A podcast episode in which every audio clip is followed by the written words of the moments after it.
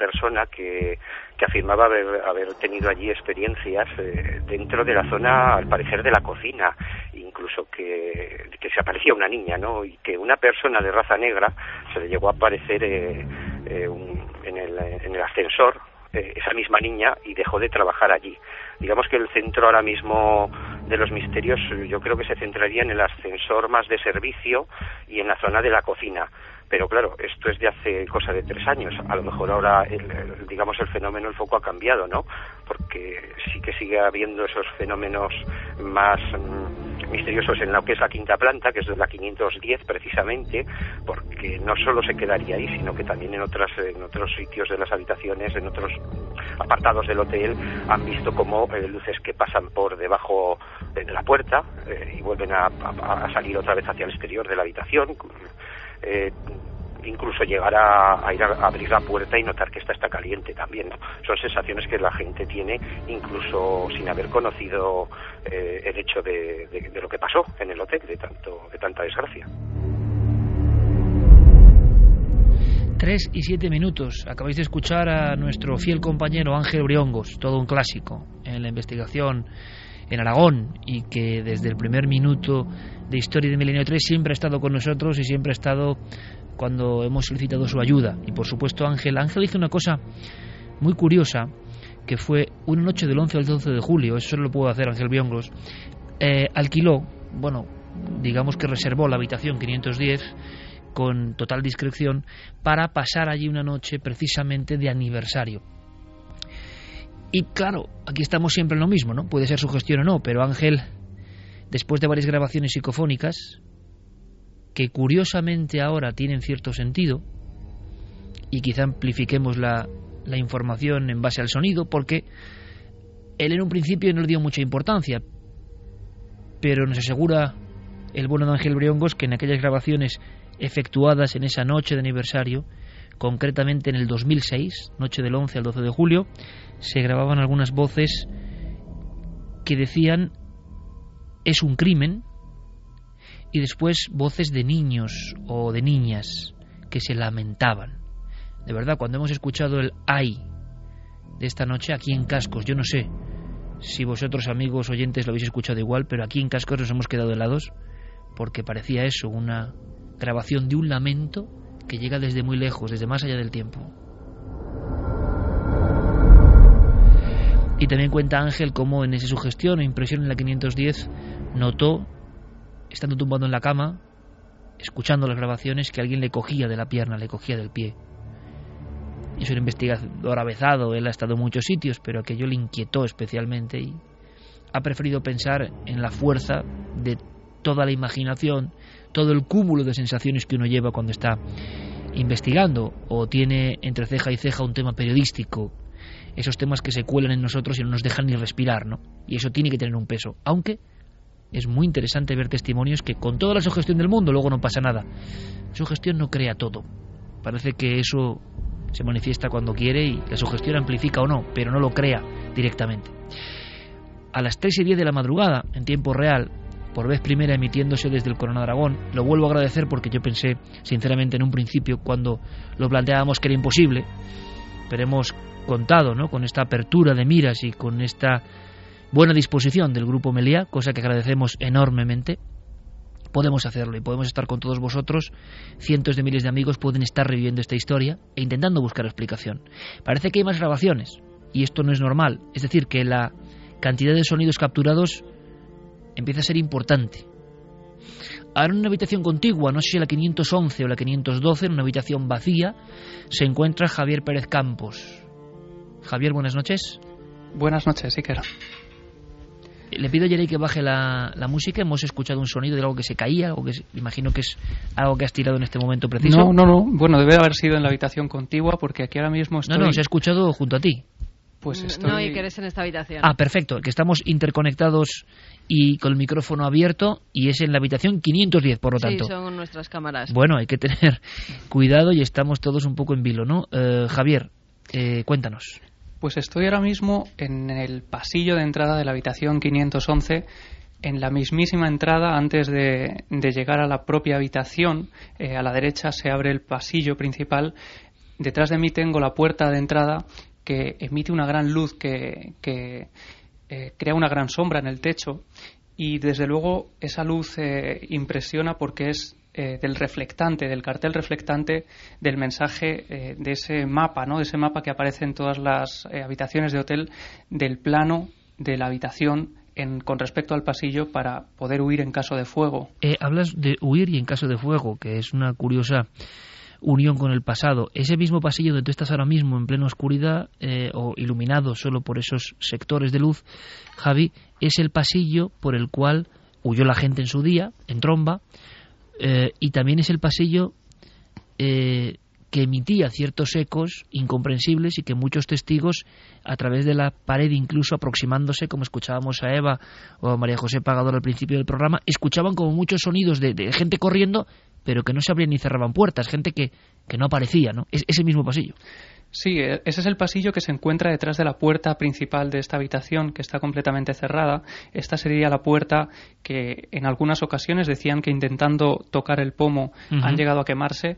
Eh, casualmente, esa, esa fatídica mañana, ¿no? El fuego lo que hizo es eh, que la madera se dilatara y mucha gente quedó atrapada en sus habitaciones porque no podían abrir las puertas.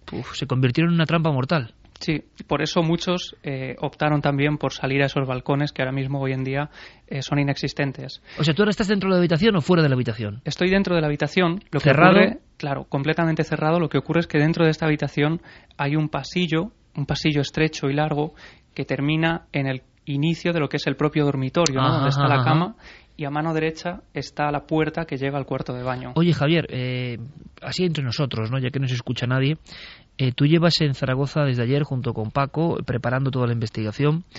Em, y mira que tú has estado ya, creo que habrá pocos periodistas del misterio que hayan estado con tal cantidad de impactos en el alma, ¿no? Eh, en tan poco espacio de, de meses o de años, ¿no? O sea, te has recorrido toda la España insólita y lo que no es España y has vivido muchas sensaciones. Y algo que a priori no tiene que dar eh, impresión, como es un lugar remozado, un lugar reformado, un lugar donde nos confesaba Luis Sánchez, el director, que ya no ocurre nada. ¿Por qué desde ayer estás tan inquieto y te impresiona tanto, amigo? Pues mira, justo ayer por la noche yo me instalaba en la habitación 510 para pasar ahí esa, esa primera noche y he de decir que en un principio yo llegaba con una actitud eh, un poco escéptica, ¿no? Había leído, había hablado con gente, habíamos conseguido esos testimonios, pero yo no le había dado demasiado crédito a, todo ese tipo de cosas. Cuando nosotros llegamos por primera vez, cuando yo llego por primera vez a esa habitación eh, y me encuentro además una pequeña notita del director eh, deseándome suerte en la experiencia y dejándome un pequeño detalle, ¿no? Eh, decía para que te ayude un poco en este, en estas noches que vas a pasar aquí. Eh, ¿Y cuál era el detalle? ¿Se puede saber? Sí, era una pequeña pulsera de la Virgen del Pilar que decía, bueno, pues que a ver si, si puede ayudarte, ¿no? En este, en esta aventura. Bueno, algún testigo o algún superviviente del Corona Dragón la ayudó, desde luego. Sí, sí, sí, precisamente a esta señora, ¿no? Que hablábamos antes.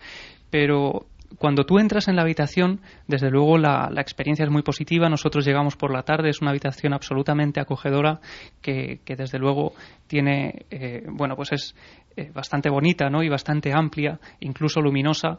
Nos fuimos a, a cenar y cuando regresé a la habitación a eso de las 11 más o menos, 11, 12 de la noche, eh, el lugar había cambiado por completo, ¿no? Esa habitación se había convertido en algo que en un primer impacto impresionaba, y impresionaba de tal forma que te reconozco aquí entre nosotros que hasta eso de las 4 de la madrugada más o menos eh, no pude pegar ojo, ¿no? La sugestión desde luego también jugó un papel importante eh, hicimos todo tipo de experiencias también y grabaciones que tenemos que ir revisando, pero desde las 4 de la madrugada al menos no tengo constancia de que ocurriera nada extraño. Claro, y además como nos conocemos hace ya tiempo, te imagino antes de dormir sobre la cama, porque sé cómo eres, con el dossier, el Heraldo de Aragón, la Vanguardia, ABC y todos los documentos y todas las fotografías, que eso de alguna forma es invocar, entre comillas, ¿no? Es meter en tu mente un sinfín de información que también tiene su peso, claro.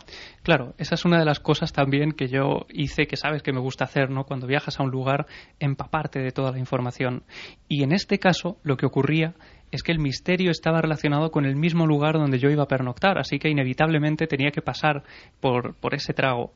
Y es desde luego una de las experiencias más tremendas que, yo he tenido, ¿no? Incluso también uno de esos momentos en los que hoy, sobre una de las ventanas por las que quizá eh, se abalanzó alguna de esas personas intentando salvarse en esa terrible mañana, pues proyectábamos esas imágenes también que dieron la vuelta al mundo, eh, pues de, de lo que allí ocurrió. Javier, ahora me vas a contar qué vas a hacer exactamente y luego conectaremos con Carmen, que quizá ya en unos minutos esté vagando por los pasillos del Corona de Aragón eh, pues para contaros qué se siente hoy, ¿no? Si, si, si, hay algún resquicio de todos estos misterios. Pero fíjate, hemos podido eh, poner voz ¿no? a testimonios que nos han llegado por vía escrita, personas que quizá hoy también están conectando. Y Fermín Agustí, ya sabéis, hoy es el buzón de alguna forma que recoge toda esa información a través de Nave del Misterio en Facebook y en Twitter. Eh, me cuentan que Guillermo León ya está poniendo imágenes del equipo trabajando allí. Es la radio interactiva, es la radio de de la nueva era, de alguna forma, ¿no? Mm, en la cual vosotros participáis de lleno. Eh, me gustaría que antes de que Javier en tiempo real nos explique qué está haciendo en esa habitación en concreto y que lo viváis, escuchemos el testimonio, eh, le hemos puesto voz de Aurora García, eh, que fue una de las primeras también que de alguna forma habló de otro tipo de fenómenos Eh, ¿Eso qué es? Eso es, imagino... es una puerta. Vale, vale, vale. Es que Geray y yo estamos un poco tensos y te lo juro que ya será la edad, Geray. No sé qué nos pasa, pero, pero claro, hombre, también está la mujer de uno ahí. Entonces, sinceramente, uno lo veía todo distinto. en fin. Y, no quiere que pase nada. Uno quiere que pase para la, investigación, pero por otro lado, mira, mejor que casi que no. Eh, Aurora García nos dramatizaba eh, o dramatizábamos nosotros o poníamos voz a su testimonio escrito, que es muy gráfico y que da otro toque, ¿no? A las historias que parece que ocurren en ese Corona de Aragón. Estuve en el Hotel Meliá Zaragoza hace dos años, en la habitación 510, y os puedo decir que simplemente el pasillo de esa planta ya es escalofriante. Tienes la sensación de que alguien te observa al entrar. En esa habitación noté una extraña sensación de agobio. No pudimos dormir en toda la noche. Las cosas que había en el cuarto de baño, que era espacioso, se caían cada dos por tres.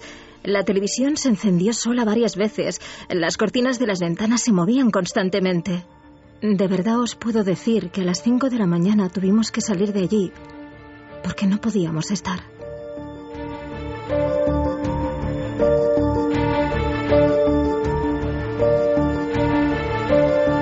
3 y 19 y como siempre, comandante Geray Martínez poniendo, como lo hace Noel Calero, nuestro otro gran representante de la nave del misterio, las músicas perfectas, idóneas, que nos hacen pensar, reflexionar. Ahora estamos ahí todos, todos juntos, con Pablo, Ignacio Sánchez, el técnico, con Carmen en algún punto del hotel, algún punto indefinido, y con Javier Pérez Campos. Javier, ¿tú qué vas a hacer exactamente ahora? Pues ahora mismo, si quieres, Iker, en tiempo real, estaba esperando en el pasillo, me adentro en el interior del dormitorio donde se encuentra esa cama de la que hablábamos.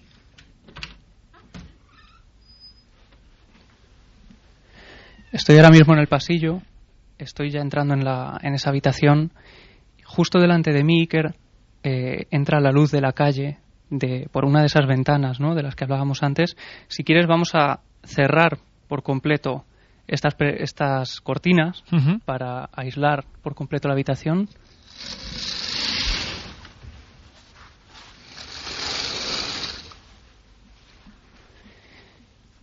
Y ahora sí que estoy en, en, completa oscuridad en esta habitación 511 del Meliá Zaragoza. Y lo que vas a hacer es una experiencia de aislamiento con la cámara Night Shot. Sí, ahora mismo estoy poniéndola en marcha colocamos eh, en modo grabación está la cámara y lo que vamos a hacer Iker es colocar algunos eh, sensores de movimiento, por ejemplo, en el cuarto de baño, que nos decían precisamente que era uno de los lugares también donde en varias ocasiones en mitad de la noche habían escuchado un, gran estruendo y al llegar se habían encontrado pues estos utensilios ¿no? que ponen en los hoteles encima de la, de la mesa principal de, junto a los lavamanos, pues se los habían encontrado en el suelo. Tengo que decir también que eh, eh, hay muchos espejos en las habitaciones. En esta habitación hay muchos espejos enfrentados, uno eh, frente al otro, vaya, y impresiona también, porque de pronto imagínate en completa oscuridad, eh, pues observar por el rabillo del ojo, ¿no? Algo que se mueve y en realidad eh, eres tú, ¿no? Así que es otra de las cosas que ayudan un poco a que esa sugestión eh, pues aumente, ¿no? Pues te dejamos ahí, Javi, tranquilamente. Siempre estaremos con un oído, gracias a Yera y a Pablo Ignacio Sánchez, para recibir en tiempo real todo lo que esté pasando. De alguna forma, lo que está ocurriendo lo estamos viviendo. Compañero, te dejamos con la experiencia de aislamiento. Muy bien, estoy entrando en el cuarto de baño, dejo el sensor de movimiento, como siempre suele ocurrir, es normal que pite la primera vez y dejamos aquí la prueba para ver qué ocurre. Estaremos muy atentos. Estamos investigando y simplemente estamos poniendo el micrófono amarillo de la SER, que tiene que ser testigo de todo esto. Seguimos recibiendo vuestros mensajes. Antes de conectar con Carmen, lo haremos de inmediato, otro de esos testimonios en los que hemos puesto voz. Ignacio, uno de tantos representantes que paran en, Zaragoza. Que por cierto, Zaragoza a mí siempre me ha parecido un lugar entrañable. No sé, es un lugar donde me he sentido siempre a gusto. Zaragoza, amplia, llena de luz. Me gusta Zaragoza. Pero ocurrió esto. Y allí están nuestros amigos investigando. Ignacio era una de esas personas que viajaba por España y que paró, como tantas otras personas, en ese nudo importante entre Madrid y Barcelona.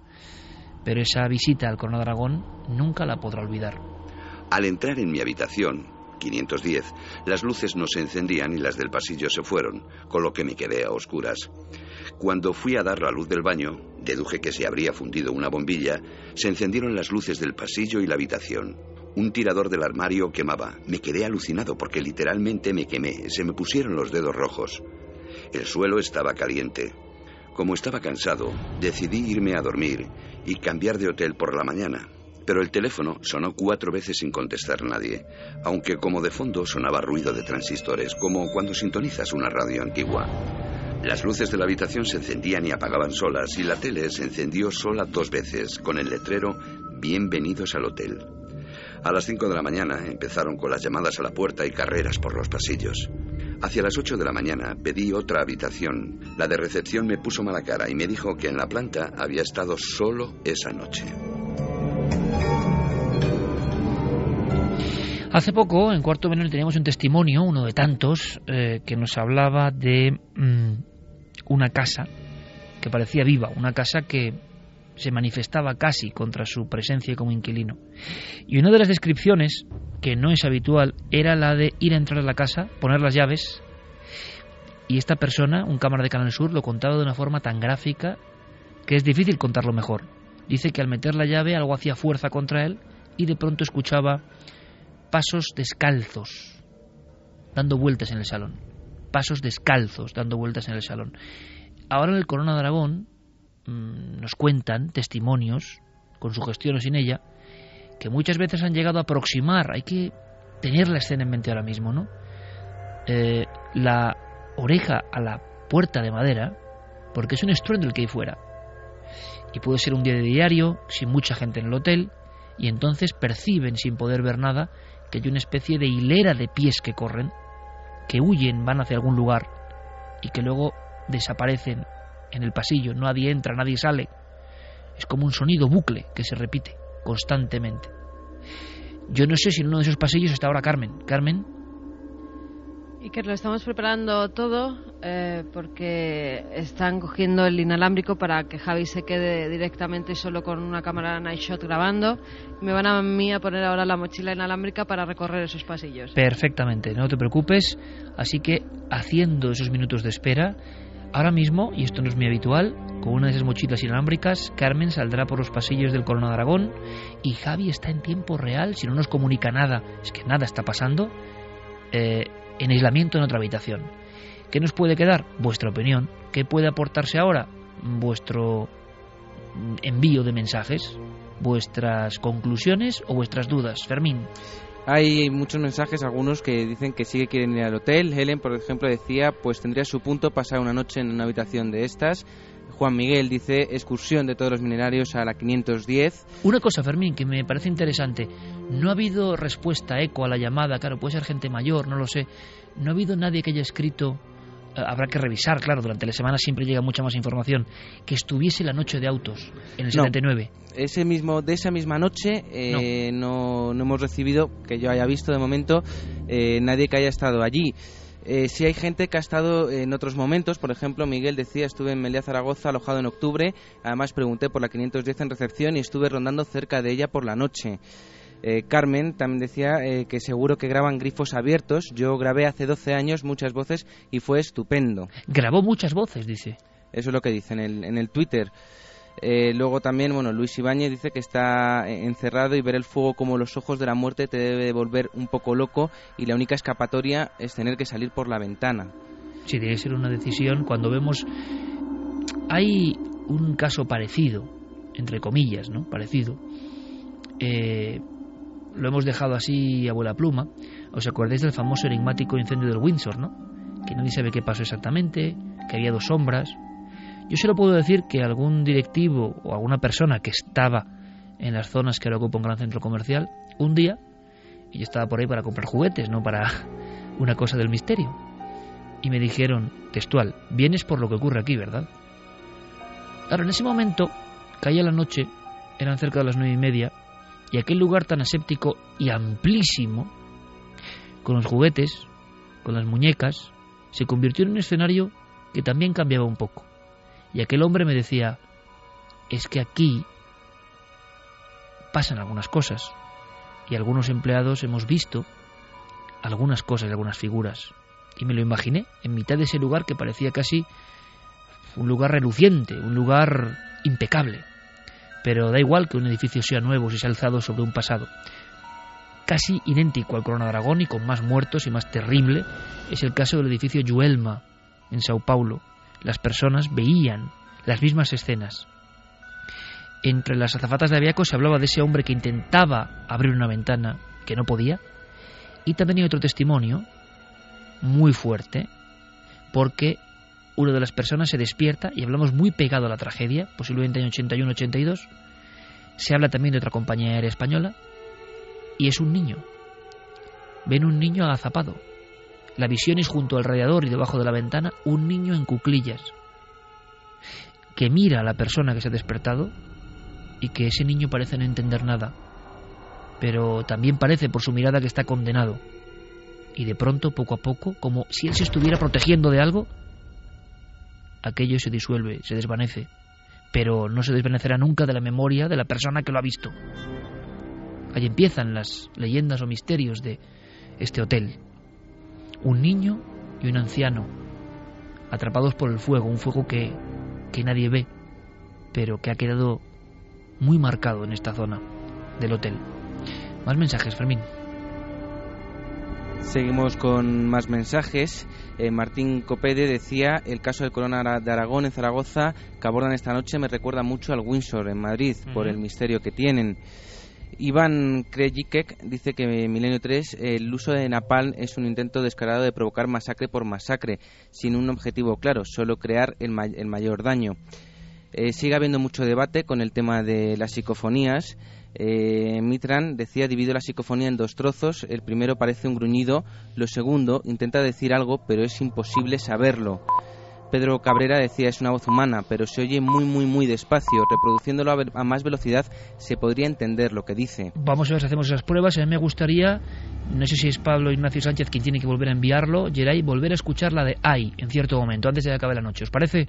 Vamos a intentarlo eh, porque yo creo que puede ser interesante. Vamos a ver si tenemos conexión ya con Carmen en algún punto. Te escucho perfectamente, te escucha la audiencia. Pues mira, yo ahora mismo estoy eh, recorriendo los pasillos. De decir que están oscuras, pero cuando sales de la habitación eh, tienen activado ese tipo de luces que en cuanto ven una presencia se encienden. Con lo cual la luz se me va encendiendo según voy caminando por el pasillo. A lo largo veo solamente oscuridad. Los pasos no se me pueden oír porque hay una, una moqueta por todo el hotel. Eh, mira, estos son mis pasos.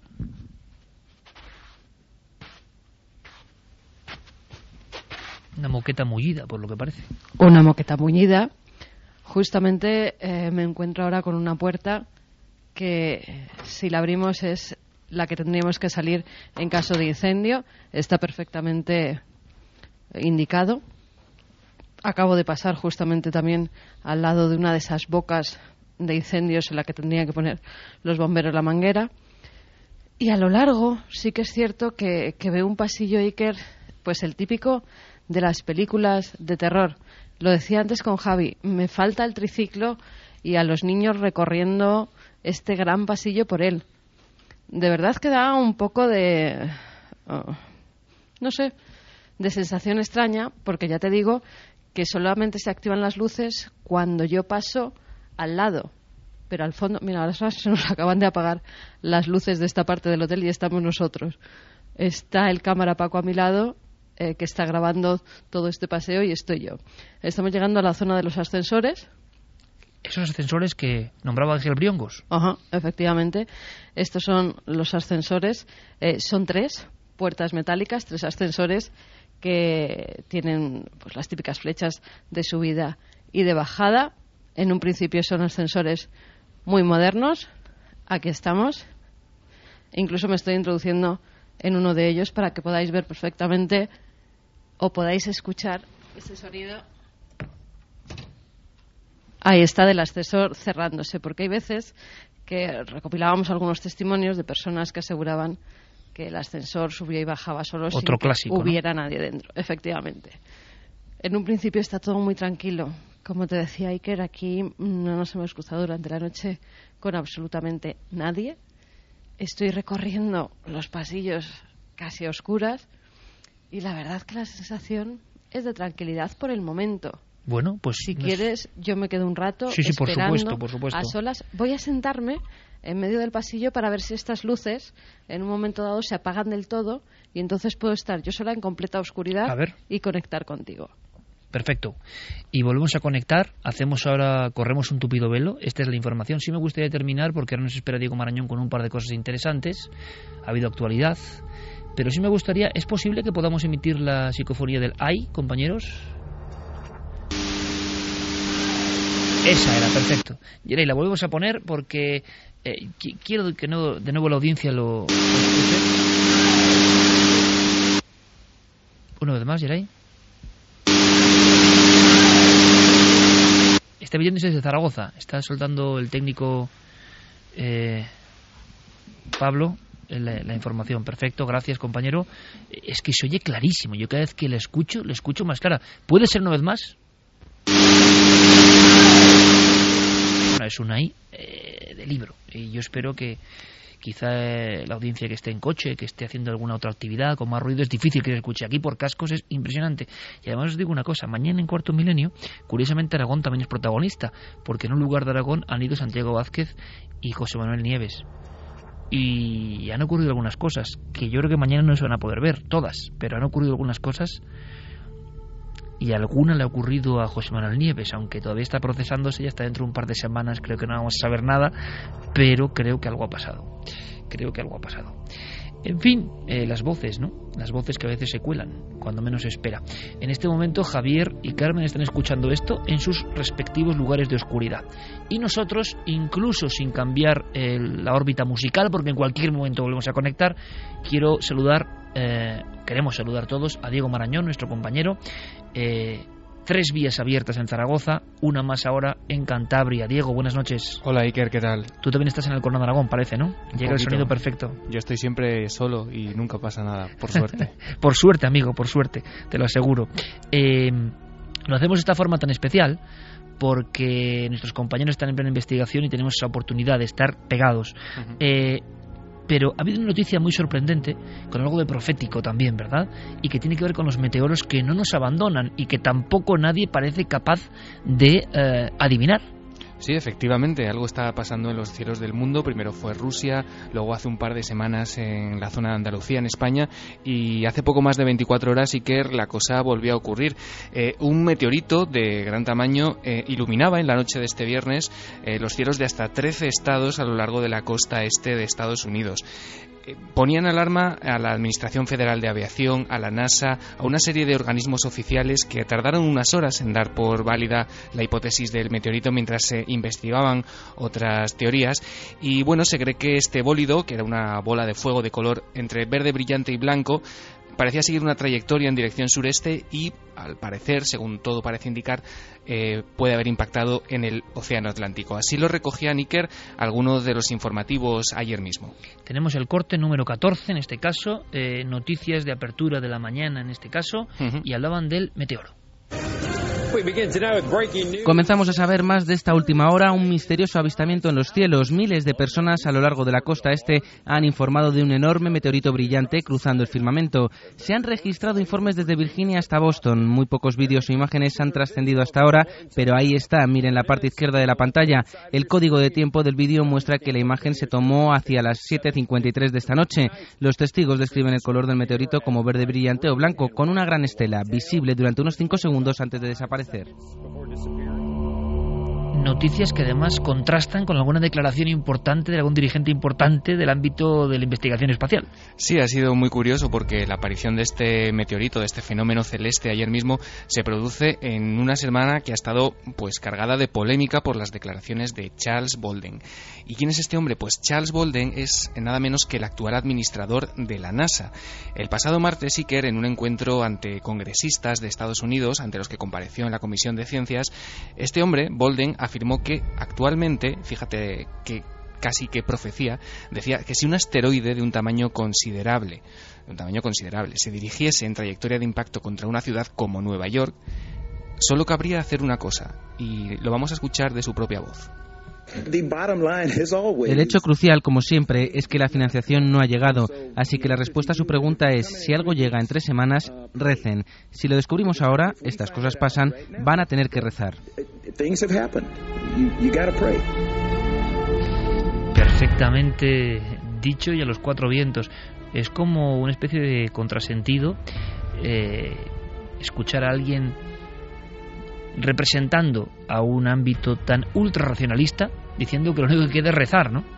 Sí, y es que los datos, eh, cuando uno se pone a investigarlos y a conocerlos un poco más en profundidad, la verdad es que le ponen a uno un poco los pelos de punta, porque solo conocemos aproximadamente el 10% de una estimación de 10.000 potenciales asteroides asesinos de ciudades es decir, aquellos que tienen un diámetro de más o menos 50 metros son los que podrían destruir una ciudad del tamaño de Nueva York. Este dato también lo daba a conocer Charles Bolden en esa conferencia. Afortunadamente, Iker, hay que decir que objetos de este tamaño, de 50 metros de diámetro, al parecer, llegan a la Tierra como media una vez cada mil años.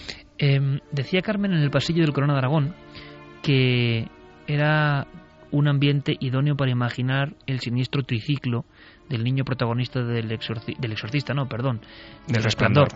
Y esas dos niñas que aparecían al final y esa historia de hotel que tiene algo de vida, ¿no? Y que guardas, exacto, que guarda su pasado.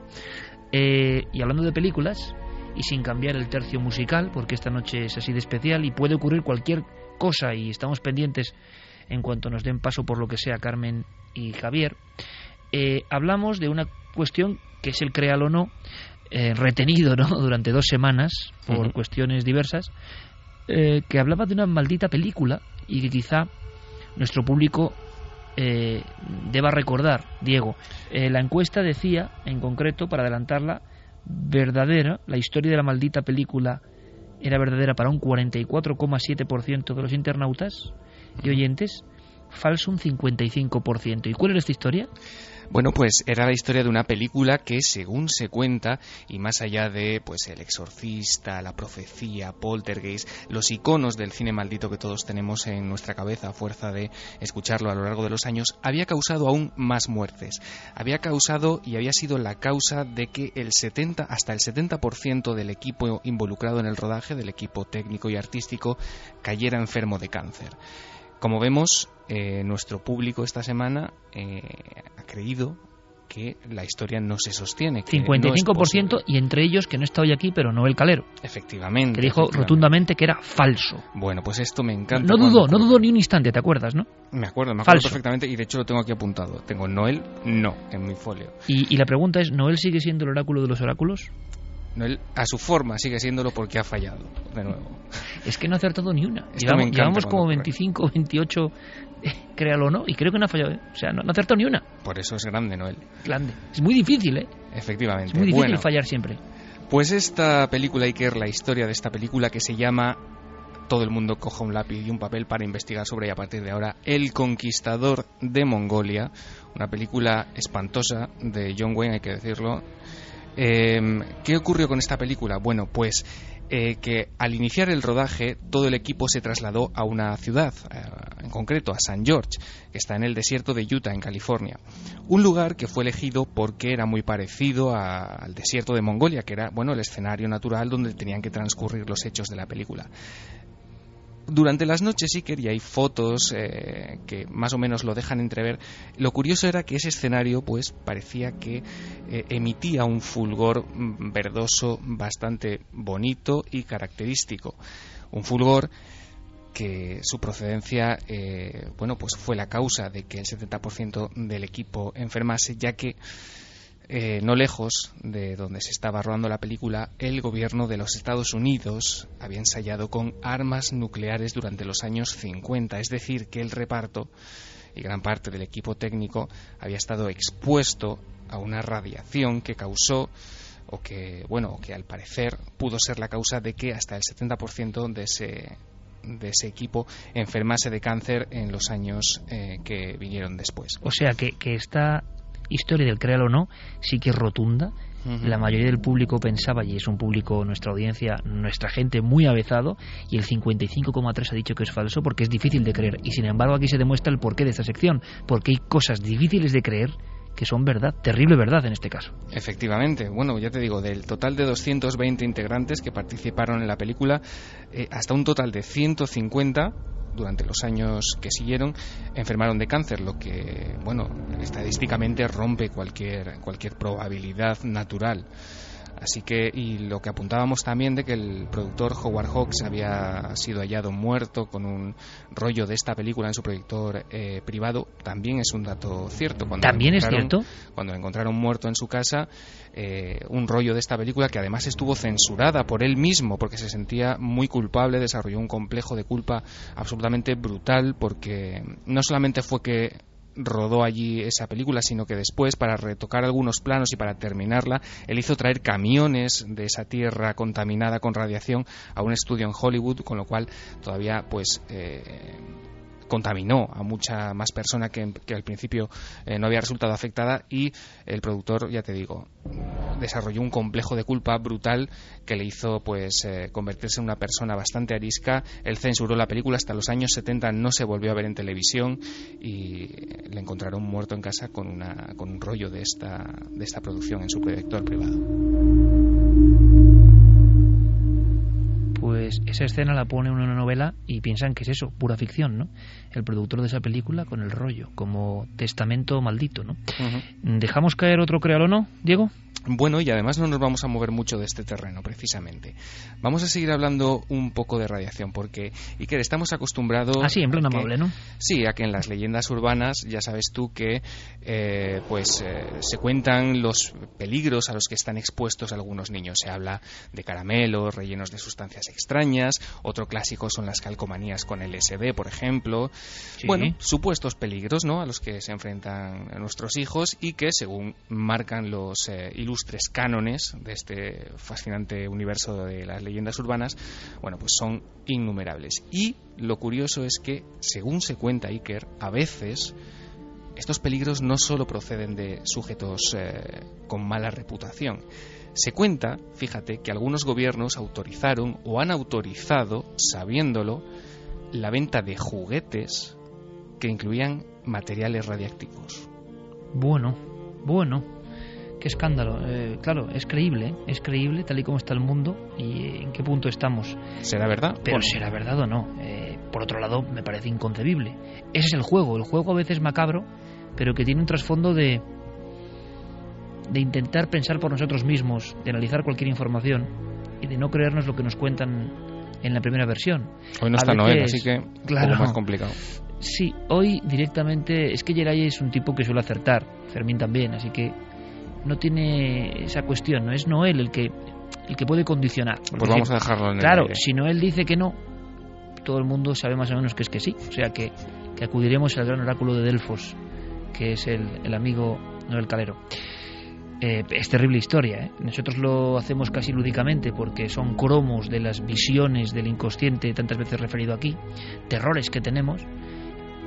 Y desde luego, si es verdad que se ha admitido esa fabricación de juguetes con elementos radiactivos para niños, es ya lo que nos quedaba por escuchar en este mundo tan loco, ¿no? Lo veremos. Las calcomanías con LSD parecen ser mito. Las manzanas de caramelo No, no, rellenas. no cuentes más, porque eso puede ser futuros episodios. Los tenemos- terrores infantiles. Tenemos y innumerables. Claro, y los personajes que se acercaban a los colegios, que Bueno, en fin, ya hablaremos de todo eso, Diego. Hablaremos, hablaremos. Un fuerte abrazo, compañero. Otro para ti. Buenas noches. Pues queda ahí, terrores infantiles y tantas historias bonitas, ¿no? Que tampoco hay que hablar solo de terrores. Yo estaba pensando, mm, mi compañero Enrique Chazarra de Vitoria eh, parece que está metido en una historia que tiene que ver con rutas que se hacen por la capital del País Vasco, Vitoria de Leyenda, si no me equivoco. Y yo le mando un fuerte abrazo a Enrique, que es uno de mis buenos amigos, otro de los fieles amigos, lo conozco hace 20 años, hemos corrido muchas aventuras juntos y me parece emocionante. ¿Por qué, Enrique? Pues te lo diré. Porque parece que algo se está despertando en las ciudades. Algo. Hace que las personas que eran reacias a estos temas programen visitas de leyenda. Por ejemplo, yo como vitoriano, nací en Vitoria. Eh, y además, lo estaba pensando, eh, donde yo nací, el mundo en que yo viví, la calle en la que yo me crié, es muy importante para ser como yo soy. Y seguramente nos ocurre a todos. ¿eh? Creemos que no. Pero tenemos un bagaje genético de todo lo que hemos vivido, sobre todo en nuestra infancia, que parece que son años que marcan profundamente nuestra forma de ser, de pensar, de ver el mundo. No son cosas de niños, son cosas precisamente quizá las más importantes de nuestra vida.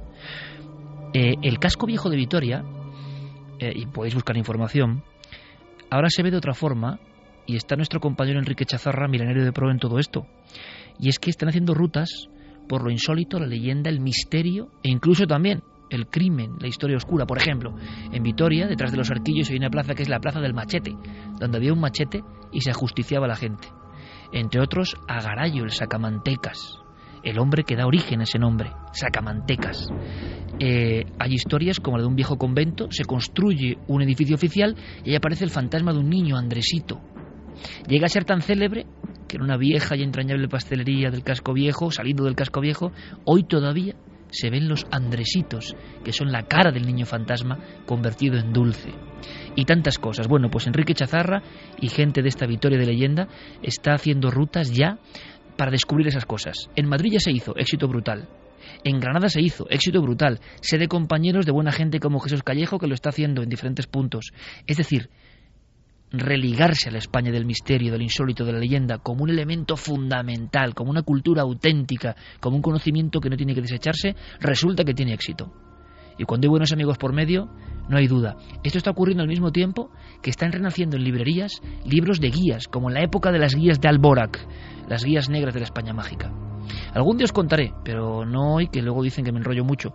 Eh, ¿Dónde viví yo? Es un misterio alucinante eh, ¿dónde me crié yo? ¿Con quién me crié yo? Y eso de verdad es... Cada vez lo pienso más. Yo soy el que soy por tantos años de niño en el casco viejo de Vitoria, donde un día se descubría, por ejemplo, una bóveda gótica debajo de la tienda de tu abuelo, o al lado de la de un compañero, y la tienda de mi abuelo, que era una tienda de cosas antiguas, ¿os imagináis? Con dos plantas. Y había cosas que me daban mucho miedo, muchísimo miedo y también fascinación. Y los personajes que yo conocí en aquellos años. Yo era el niño de los recados de aquella calle, como suena. Un día os lo contaré.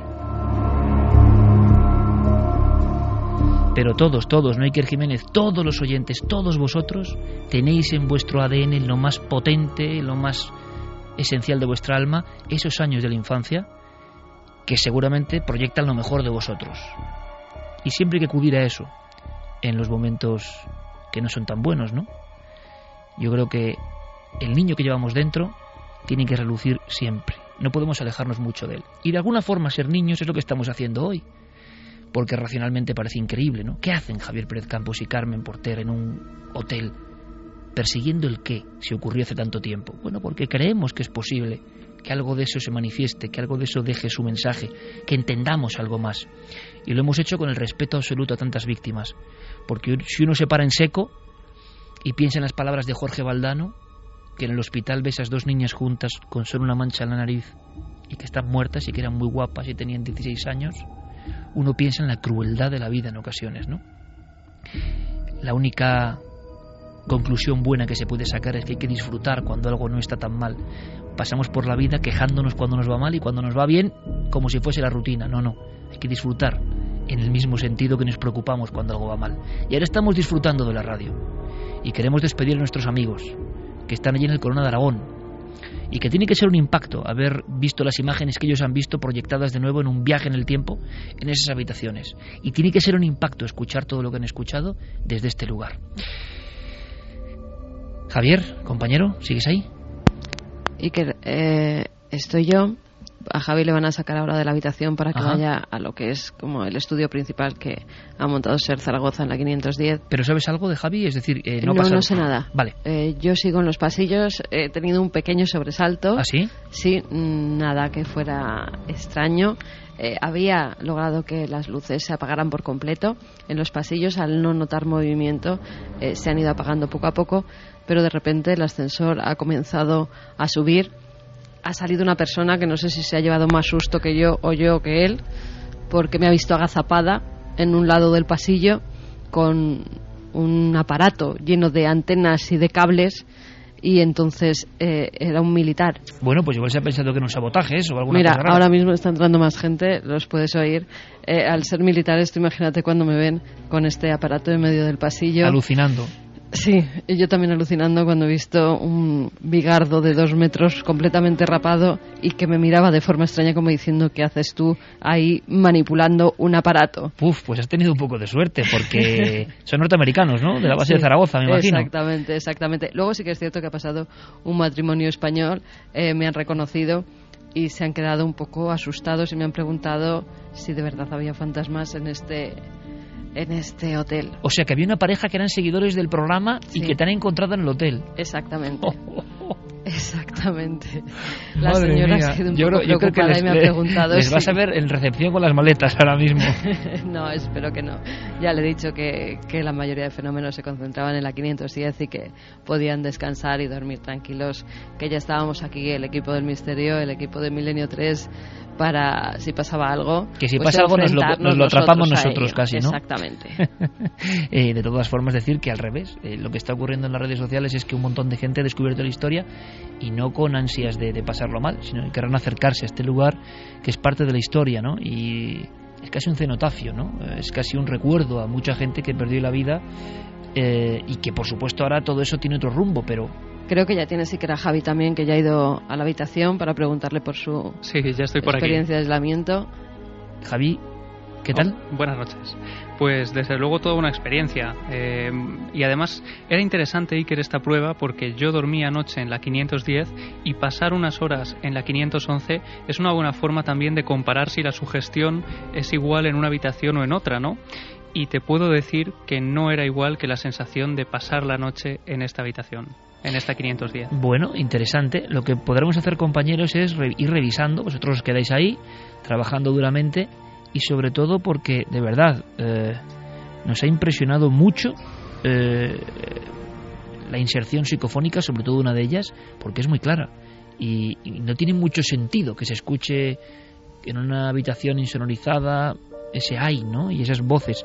Habrá que seguir investigando y revisando todo el material. Últimamente está habiendo cierta suerte en eso de las voces y las inserciones.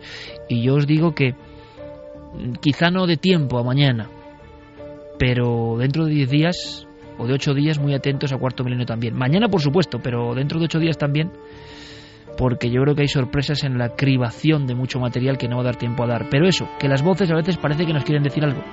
No sabemos el qué, desde luego. Fíjate que nos decía eh, nuestro técnico aquí, Pablo, que ellos cuando estuvieron montando este mini estudio tuvieron una tarde un tanto movida. Aparte del calor que hacía, que sí que es cierto que el calor que hace en esta habitación no lo hace en otras, ni en la 511. Hablaban ni en la de que calor estoy yo. muchos testigos, ¿eh? muchos testigos hablando de un calor asfixiante un calor- que no tenía que ver con el aire calor. acondicionado ni con el, la calefacción, eh, previo a los fenómenos. Muchísimo calor. Eso sí que es cierto. Hace mucho calor dentro de esta habitación. Y Pablo nos decía que cuando ellos estuvieron montando el estudio fueron llamadas constantes al teléfono. Y que inmediatamente cuando eh, alzaban el auricular, allí no contestaba nadie. Eso les pasó a ellos. Sí. Es que es curioso porque es lo que definen muchos testigos, ¿no? Que puede tener un origen normal, pero alguien llama, alguien llama muchas veces a la 510 con algún Sí, pero objetivo que no entendemos. Además, ¿no? aquí hubo una cosa recíproca, ¿no? Y es que desde recepción también empezaron a, llevar- a llegar llamadas constantes desde la 510 cuando nadie estaba llamando.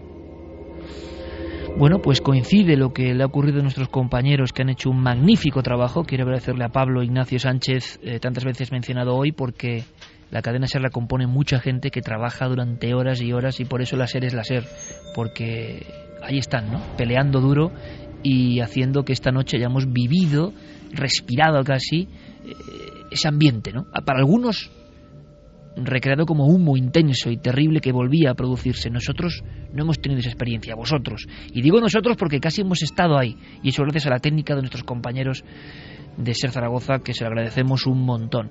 Y Javi Carmen, pues que se hace extraño no teneros aquí, pero que es un placer, que sonáis como un cañón y que estamos muy orgullosos de que en una noche como hoy pues nos mostréis esta realidad de la historia y del misterio y que volváis sanos y salvos, desde luego, ¿eh?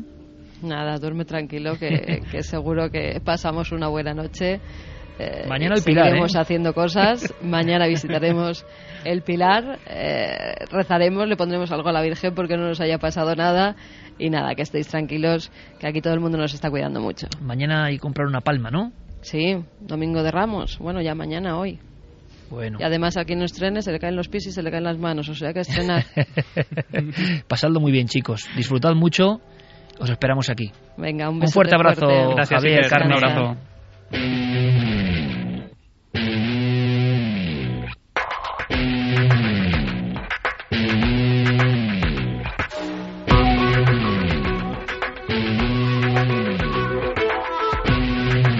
Pues hacer este programa de radio es un placer, mm, sobre todo por el equipo humano eh, implicado a tope con esta magia última de la conexión entre humanos que provocan las ondas de la radio.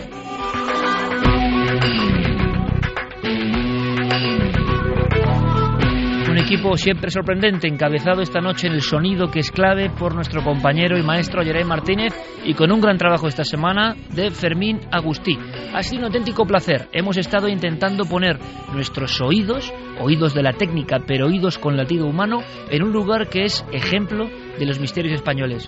No solo del misterio, sino de cómo una verdad a veces se oculta, de cómo hechos donde hay muchas vidas humanas en juego se transforman, tergiversan, se cambian con el tiempo, pero a veces el misterio, el misterio profundo tan marginado, a veces es la última llamada, la última forma de llamar la atención de algo o alguien que puede ser la injusticia, el último lamento de aquellos que no fueron víctimas de un accidente, sino de algo que es la maldad humana. Así que en su honor y en su recuerdo, nuestro programa, en directo, por primera vez en la historia de la radio, desde el Hotel Corona de Aragón, habitación 510. Ha sido un placer. Mañana nos vemos en Cuarto Milenio.